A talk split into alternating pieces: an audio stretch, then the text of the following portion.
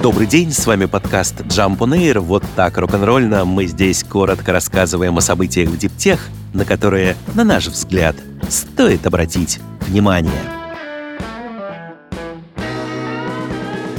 Управляющие компании могут получить право устанавливать зарядные станции для электромобилей на парковках и придомовых территориях без согласия жильцов и обращения в энергоснабжающие организации. Как пишут «Известия», соответствующие нормы прорабатывает сейчас Минстрой. Опрошенные изданием эксперты сходятся на том, что новые правила должны быть тщательно проработаны. Надо обязательно учитывать мощности, которые может выдержать дом без риска отключений электроэнергии, определить, как именно будет оплачиваться услуга и кто сможет пользоваться станциями, только жильцы дома или все желающие. Задуманные поправки должны помочь в популяризации электромобилей. Люди охотнее станут пересаживаться на экологичный транспорт, если будут уверены, что смогут без проблем зарядиться у собственного дома. Сейчас в России наблюдается дефицит электрозарядных станций. По некоторым оценкам, текущая потребность в устройствах составляет 18 тысяч единиц, на деле же их всего 4400.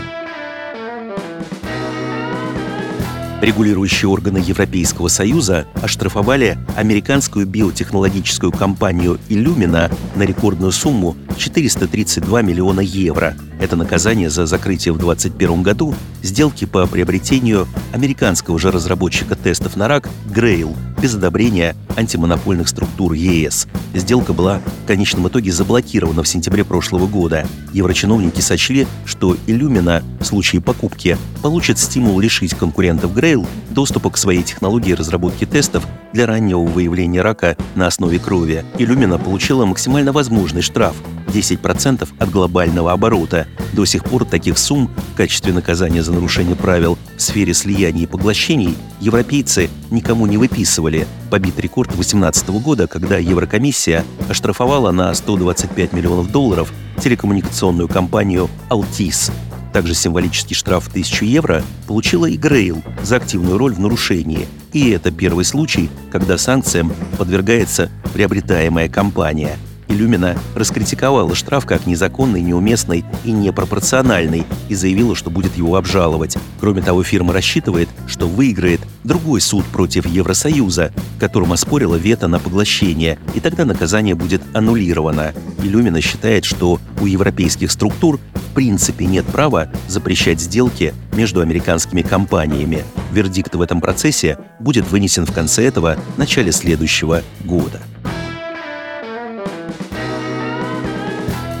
Американский стартап Окла, создающий ядерные микрореакторы, выходит на Нью-Йоркскую фондовую биржу с помощью механизма SPAC. Для этого будет проведено слияние с компанией специального назначения Altis. Сделка должна быть закрыта к началу будущего года. К обеим компаниям имеет непосредственное отношение генеральный директор OpenAI Сэм Альтман. В Окла он соучредитель, а Валтис – генеральный директор. Капитал в размере до 500 миллионов долларов, который ядерный стартап намерен получить благодаря выходу на биржу, планируется потратить на расширение цепочки поставок и процессов закупок, а также на строительство экспериментального производственного объекта для своего реактора, который компания называет «Урора». Сейчас самая известная компания Альтмана – это, несомненно, OpenAI. Она занимается проблемами искусственного интеллекта, и ей принадлежит знаменитый бот чат GPT. При этом сам бизнесмен подчеркивает, дальнейшее развитие технологий искусственного интеллекта потребует очень много энергии. Тут-то и могут пригодиться ядерные технологии Окло.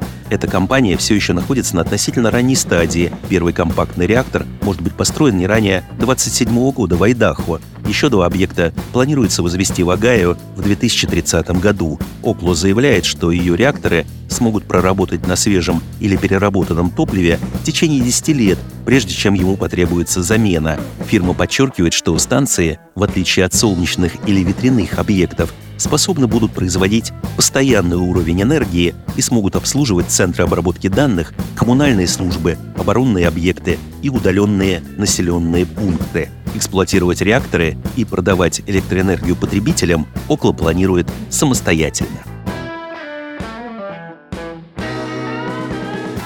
Nikon собрал в одно подразделение все свои покупки из числа компаний, работающих в отрасли цифрового производства. SLM, Morph 3D и другие недавние приобретения уже в ближайшее время начнут работать в рамках новой, учрежденной в апреле компании Nikon Advanced Manufacturing – ее центральный офис будет располагаться в Калифорнии. В Nikon подчеркивают, что это первый случай за более чем столетнюю историю компании, когда центральный офис бизнес-подразделения будет находиться за пределами Японии. Американский штат Калифорния был выбран из-за близости к клиентам и партнерам, представляющим аэрокосмическую и оборонную отрасли. Nikon с 2019 года последовательно реализует свою программу с акцентом на цифровое производство. С тех пор компания сделала уже несколько стратегических инвестиций.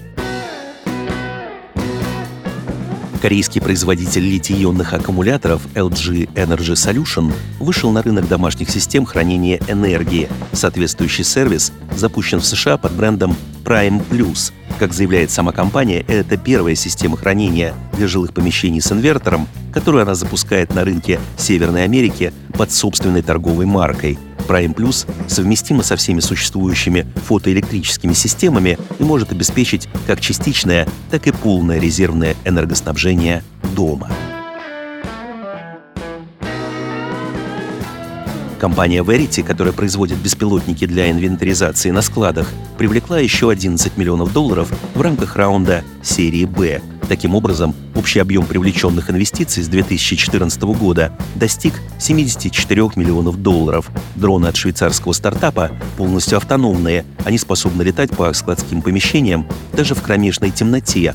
Компания обещает точность фиксации запасов на уровне в 99,9% и утверждает, что роботизация позволяет сделать инвентаризацию в 9 раз дешевле и в 20 раз быстрее. На данный момент у компании клиенты в 13 странах.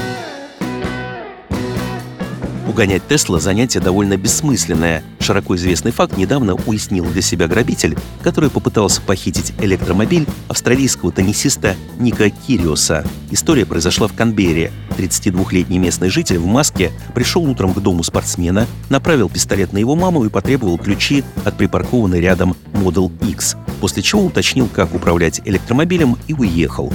Хозяин машины, по счастью, был недалеко и быстро сообразил, что может воспользоваться приложением для определения местонахождения электрокара. Он поделился геолокацией с полицией, которая начала погоню. Не очень киношную, надо сказать, погоню. Без эффектного визга тормозов и дыма от покрышек, потому что Кириус смог через телефон ограничить скорость своей Тесла до 80 км в час.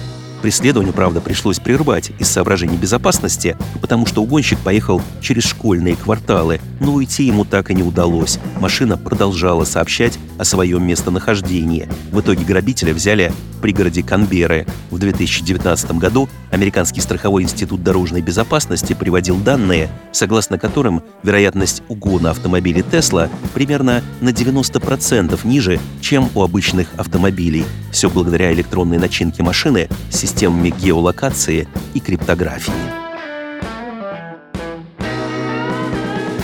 С вами был подкаст Jump on Air, коротко рок-н-ролльно о событиях в Диптех, на которые, на наш взгляд, стоит обратить внимание. Подробнее эти и другие новости Диптех читайте ежедневно в нашем телеграм-канале Jump Daily. До встречи!